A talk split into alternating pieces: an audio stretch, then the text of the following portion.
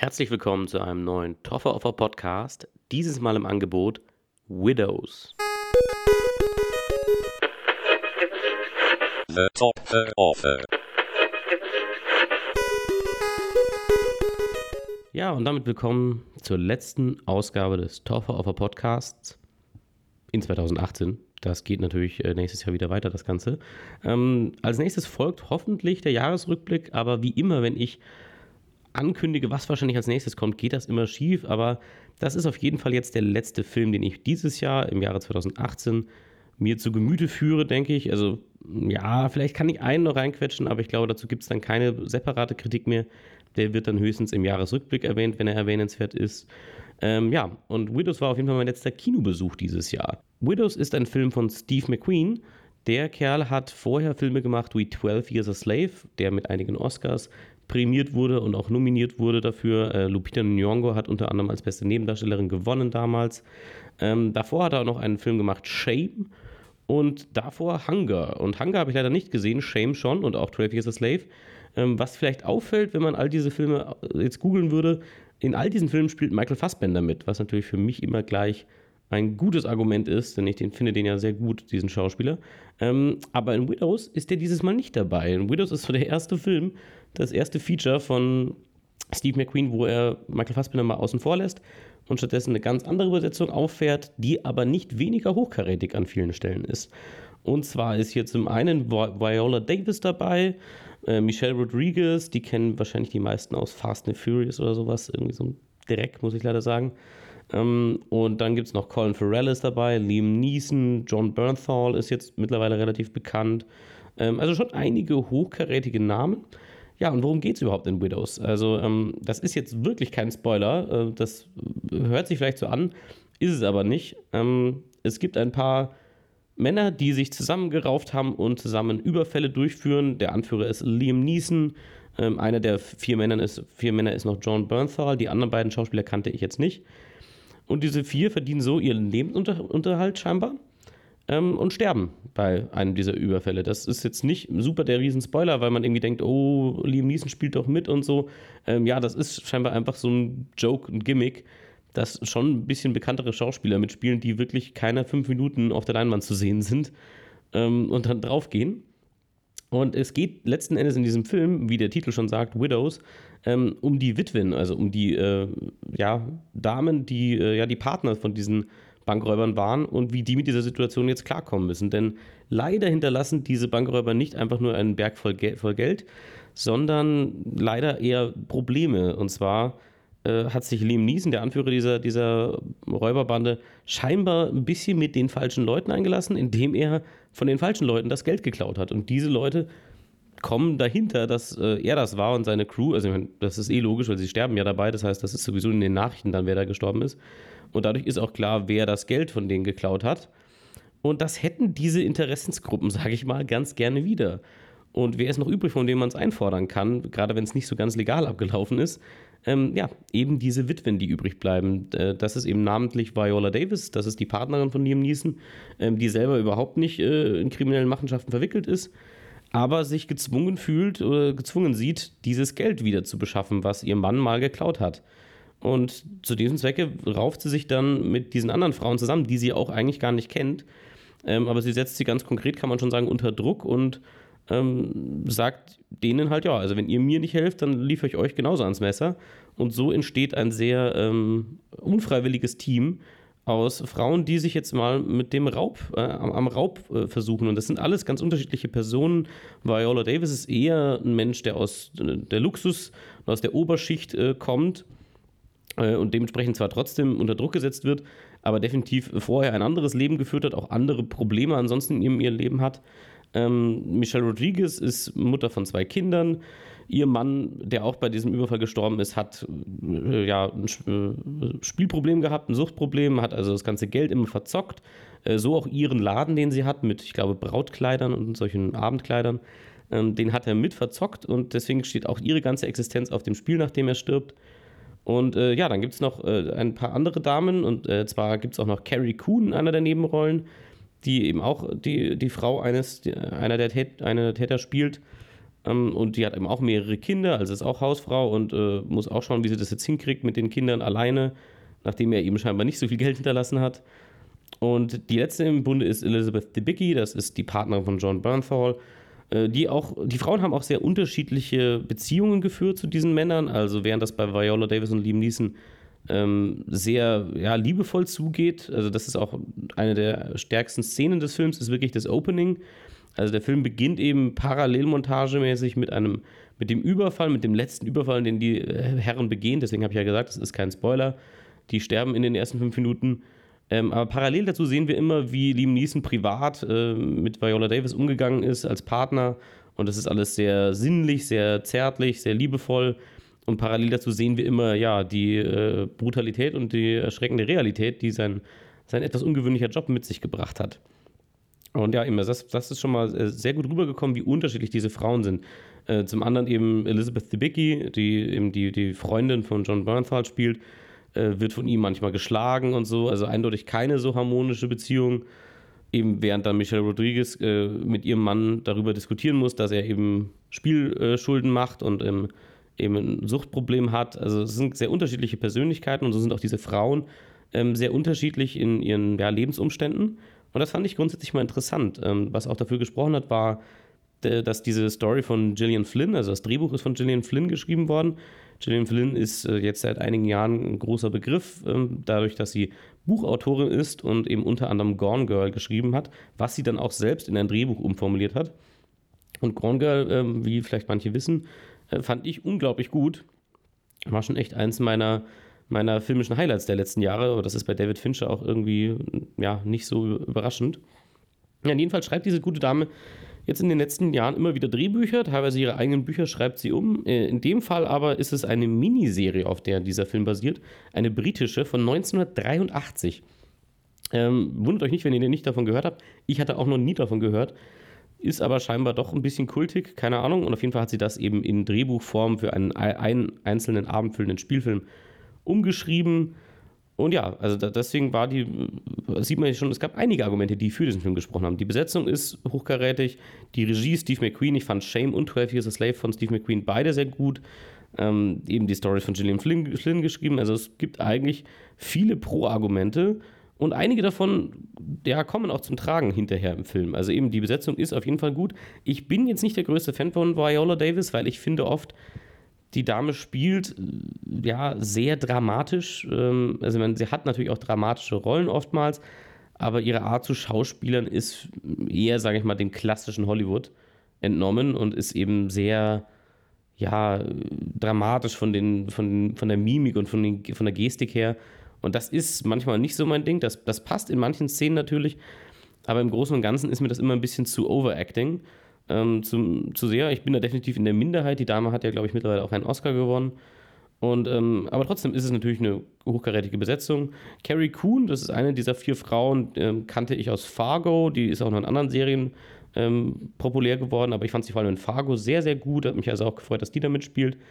Ja, und die Liste geht immer weiter. Colin Farrell, also all diese Leute sind gute Schauspieler und sind auch eigentlich ganz gut in diesem Film. Also Colin Farrell sehe ich immer gerne. Robert Duvall ist in einer kleinen Nebenrolle zu sehen jemand, den man auch nicht mehr so oft gesehen hat. Ähm, genau, und das absolute Highlight ist Daniel Kaluuya. Daniel Kaluuya ist ja sehr prominent geworden mit seiner Oscar-Nominierung für Get Out in der Hauptrolle. Und ich kannte ihn auch vorher gar nicht. Ich habe ihn wirklich erst durch Get Out bewusst äh, ja, kennengelernt. Ich habe scheinbar mal ein paar Filme, also im Nachhinein habe ich festgestellt, dass ich ein, zwei Filme gesehen habe, in denen er mitgespielt hat, aber er blieb mir dort nicht in Erinnerung. Und seit Get Out, also in Get Out hatte der, dieser Kerl schon wirklich eine unglaubliche Präsenz. Und das ist in dem Film hier noch viel stärker. Er hat eindeutig die interessanteste äh, Darbietung äh, abzuliefern. Also es ist wirklich großartig. Er spielt so ein, ähm, also er spielt den, äh, den Bruder äh, eines äh, Stadtratkandidaten und dieser Stadtratkandidat ähm, will eben jetzt durch seine Nominierung in dieses Amt und durch äh, die Wahl, die er gewinnen möchte, möchte er so der legalen Seite des Lebens ähm, ähm ja, sein, äh, möchte da Zutritt erhalten zu der legalen Seite seines Lebens äh, und hat eben vorher mit kriminellen Geschäften sein Geld verdient. Ähm, und sein Bruder, der Nickeluia, der ist eigentlich immer noch voll kriminell und sieht eigentlich auch nicht keinen großen Grund, äh, das anders zu halten. Man verdient damit eh viel mehr Geld, wie er mal im Film sagt. Und Daniel Kaluuya spielt das super. Also der Film bietet ihm halt auch die, die schönen Szenen, aber auch dieser Schauspieler ist unglaublich gut und ist wirklich eine, eine bedrohliche Präsenz. Und das ist halt wirklich interessant, weil er eigentlich nicht so wirkt auf mich. Also gerade in Get Out zum Beispiel ist er absolut die, die, äh, die sympathische Figur, unser Hauptcharakter, mit dem wir äh, mitleiden und, und hoffen, dass, äh, dass er durch die Story durchkommt. Und ich finde auch rein optisch ist Daniel Kaluuya eigentlich ein super freundlich aussehender Kerl und er ist, glaube ich, nicht mal besonders groß. Zumindest im Film kommt es immer wieder so rüber, als wenn er eigentlich nicht der besondere Riese wäre. Ich habe jetzt nicht nachgeschaut, wie, wie groß der Schauspieler wirklich ist. Aber im Film wird er nicht als, als bedrohlich äh, jetzt rein körperlich inszeniert. Es kommt alles durch seine Darbietung ähm, und wie er das spielt. Und wenn, wenn der so seinen, seinen bohrenden Blick einsetzt, das ist schon, äh, ja, hat auf jeden Fall was Bedrohliches an sich. Und äh, das war auf jeden Fall mein Highlight schauspielerisch, äh, wie der das gespielt hat. Vor allem, weil ich ihn gar nicht mehr auf der Rechnung hatte. Also mir war durch die Trailer nicht mehr bewusst, dass er mitspielt. Und da habe ich mich sehr gefreut, als ich ihn dann in einer der Nebenrollen gesehen habe. Und ja, also wie gesagt, die Schauspieler sind gut und liefern auch ab. Auch Michelle Rodriguez ist hier völlig ähm, in Ordnung. Ähm, ich sehe wenig Filme mit ihr. Sie ist eigentlich fast nur in Sachen, die ich nicht gut finde. Ähm, ich weiß nicht, ob sie mehr drauf hat oder auch nicht. Ich kann es gar nicht beurteilen. Hier hat sie auf jeden Fall nicht gestört oder so. Aber ja, ganz klar, Daniel Kaluuya hat äh, jede Szene, die in der er war, hat er wirklich äh, an sich gerissen, kann man schon sagen. Und obwohl er nur eine kleine Nebenfigur ist. Ähm, was ein weiterer Punkt ist, der eben auch dann tatsächlich sich positiv äh, ja, bewahrheitet hat, war die Regie. Ich habe es auch nicht anders erwartet. Steve McQueen ist ein guter Regisseur und macht starke Filme. Ähm, also vor allem eben das Opening habe ich schon erwähnt. Also das ist wirklich toll, äh, ist ein toller, toller Einstieg auch in die Geschichte. Es geht da sehr rasant und sehr schnell zu. Und das, also eben, und solche Szenen gibt es immer wieder im Film, die sehr, sehr ja, energetisch gedreht sind. Ich will da jetzt nicht zu viel erzählen, weil eben das auch ein Spoiler teilweise sein kann. Also gerade, es gibt auch eine Szene, Szene mit Danny Kaluuya, ähm, in der eben, ja, ein Verhör durchführt und äh, ein paar von, von seinen äh, Handlangern ähm, ja, befragt. Und das ist die Art, wie das gedreht ist, mit langen Takes, ähm, absolut großartig. Also da, da, sieht man wirklich, dass das hier ein äh, Regisseur ist vom Fach und der wirklich Ahnung hat. Ähm, genau, leider äh, muss ich mich damit aber auch der Kehrseite wenden, denn diese, diese brillanten Szenen sind leider brillante Szenen und der Film hält nicht dauerhaft diese Qualität. Also er sackt leider immer wieder äh, ab zwischendurch. Ich habe auch teilweise einfach was völlig anderes vielleicht erwartet von dem Film. Also ich hatte mich eingestellt auf einen ja, intensives Drama äh, mit, mit Action-Elementen, wie eben diese vier Frauen versuchen, ja, dieser Situation Herr zu werden und dann eben selbst äh, einen, einen Überfall planen. Ähm, und eben äh, der Film verspricht das auch in den ersten Szenen. Also der Film nimmt sich äh, anfangs sehr wohl die Zeit und stellt alle diese Familien, also eben diese Frauen und ihre äh, kriminellen äh, Männer, stellt er alle vor und eben und macht von Anfang an deutlich, dass hier viele, viele unterschiedliche Personen und Nuancen sichtbar werden. Eben, während die eine Beziehung sehr harmonisch, sehr liebevoll abläuft, ist die andere eher von ja, eben äh, Gewalt auch geprägt und von, von dem Ungleichgewicht im Umgang miteinander. Und teilweise schafft es der Film auch diesen äh, Rollen, die er da äh, erstmal so komplex vorstellt, gerecht zu werden. Ähm, aber an manchen Stellen nimmt er dann auch irgendwann eine Abkürzung und hat dafür keine Zeit mehr, was komisch ist, weil der Film ist jetzt nicht unbedingt super kurz, er dauert über zwei Stunden. Aber äh, es gibt dann irgendwann auch Plots, äh, die eigentlich für diese Kerngeschichte nicht interessant oder wichtig gewesen wären. Also die ganze Geschichte, zum Beispiel Colin Farrell spielt eben den, ähm, den auch einen Stadtratskandidaten. Sein Vater ist bereits Stadtrat und in diese drei Generationen ist seine Familie in diesem Amt. Und er ist eben jetzt der Sohn, der dieses Amt übernehmen soll und ist sich aber auch nicht ganz sicher, ob er da reinpasst. Und ähm, eben und hat mit seinem Vater, der eben Robert Duval äh, spielt diese Rolle und hat da auch äh, ein, zwei wirklich starke Szenen. Das wäre an sich auch eine interessante Geschichte gewesen. Aber es passt hier überhaupt nicht rein in den restlichen Zusammenhang. Also es ist einfach, es sind wirklich zu viele Figuren in diesem Film und nicht jeder wird Raum geboten und teilweise werden dann nach der Hälfte des Films noch neue Figuren etabliert, zu denen wir dann, wo wir einfach nicht mehr die Chance haben, da wirklich so eine Bindung aufzubauen, nachdem ja schon genug dramatische äh, ja, Geschichten da ähm, ja, präsentiert werden. Und dann kommen da noch neue dazu. Also da, da verliert sich der Film wirklich mit der Menge an Figuren und ja, dann zu wenig Platz, zu wenig Raum und um all denen gerecht zu werden. Da hätte es, also vor allem die Geschichte mit Conferel, so, so interessant sie an sich vielleicht wäre, hätte da komplett rausfallen müssen, finde ich. Und letztlich ist auch der ganze Film, irgendwann verliert er sich in konfusen äh, ja, Abschnitten. Also der Storyverlauf äh, ist irgendwann nicht mehr besonders nachvollziehbar und auch nicht mehr wirklich logisch.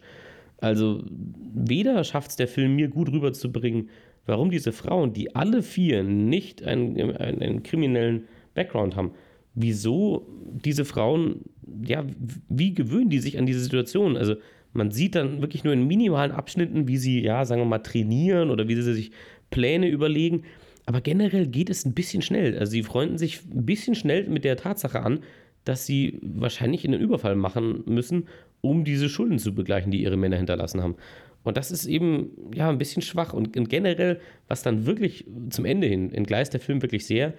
Ähm, teilweise hat er dann noch irgendwelche Twists zu bieten, die für mich auch nicht nötig gewesen wären, die auch irgendwie nicht so ganz reinpassen in dieses, eben in dieses äh, Drama von, von äh, also einzelnen kleinen äh, Persönlichkeiten, die versuchen, über die Runden zu kommen. Und eben, und da plötzlich wird da, werden da sonst was für Twists eingebaut. Und tatsächlich gibt es halt dann Abschnitte irgendwann, ähm, wo man sagt, bei der Ausarbeitung dieses Überfalls, dieses Plans, ähm, gibt es halt wirklich mehrmals die, die Stelle, wo man sich denkt, ah, okay, also das ist jetzt nicht so schlau, das wird euch hinterher wahrscheinlich ähm, in den Arsch beißen. Und ähm, völlig egal, ob der Film das auflöst oder nicht, in jedem Fall äh, kann ich mir nicht vorstellen, dass er mit so einer Nummer durchkommt. Und der Film scheint das aber nicht so ja, wahrzunehmen, oder die Filmemacher. Also diese Stellen werden nicht gehighlightet als, oh, das ist jetzt ein bisschen dumm oder oh, das ist jetzt ein bisschen naiv. Ähm, aber es sind definitiv Stellen drin, wo ich mir dachte, hä, okay, das, da gibt es wahrscheinlich dann noch ein Payoff. Das wird noch irgendwie dann hinterher zum Problem. Und das wird es dann teilweise nicht. Also es ist dann ganz komisch, ohne zu sagen, wie der Film ausgeht. Aber es gibt einfach bestimmte Abschnitte, die nicht nachvollziehbar sind. Wo man sich sagt, na, wieso sollten die Figuren so handeln oder warum sollten die Figuren denken, dass das schlau wäre, so zu handeln? Ähm, natürlich sind die alle in einer Drucksituation und müssen, mit dieser, äh, müssen sich jetzt irgendwie damit anfreunden und haben eh nicht wirklich eine Wahl. Aber hier leidet wirklich die Charakterentwicklung. Hier sind die Figuren dann ab einem gewissen Punkt nur noch Werkzeuge und dürfen nicht mehr so schön menschlich sein, wie sie es am Anfang sind. Am Anfang eben wird mir hier versprochen oder, oder präsentiert, dass es hier um wirklich einzelne äh, Schicksale geht, die alle, die jedes für sich irgendwie schwierig und komplex sind. Und leider nimmt der Film sich nicht die Zeit, das dann wirklich weiter zu erforschen. Was eben verwunderlich ist, weil Steve McQueen, der Regisseur, eigentlich genau da seine Stärke hat. Also Shame vor allem, nimmt sich die Zeit und schafft es wirklich, ein, ein, ja, einige Figuren wirklich komplex und dreidimensional darzustellen. Und bei Widows macht er genau diesen Ansatz und schafft es auch am Anfang und rutscht dann leider sehr ab, wird dann sehr ein Sklave einer, einer Story, von, die, die möglichst überraschend und wendungsreich sein soll und dies eigentlich nicht hätte sein müssen und trotzdem unglaublich unterhalten hätte.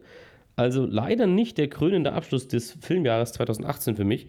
Ich hätte mich gefreut, wenn es äh, etwas ja, spektakulärer und etwas äh, enthusiastischer zu Ende gehen würde dieses Jahr. Äh, aber trotzdem, der Film war deswegen jetzt nicht komplette Katastrophe. Die Schauspieler waren gut. Es sind stellenweise Szenen drin, die sehr, sehr gut gemacht sind. Und rein auf dem Papier wäre dieser Plot auf jeden Fall sehr, sehr spannend und interessant geworden.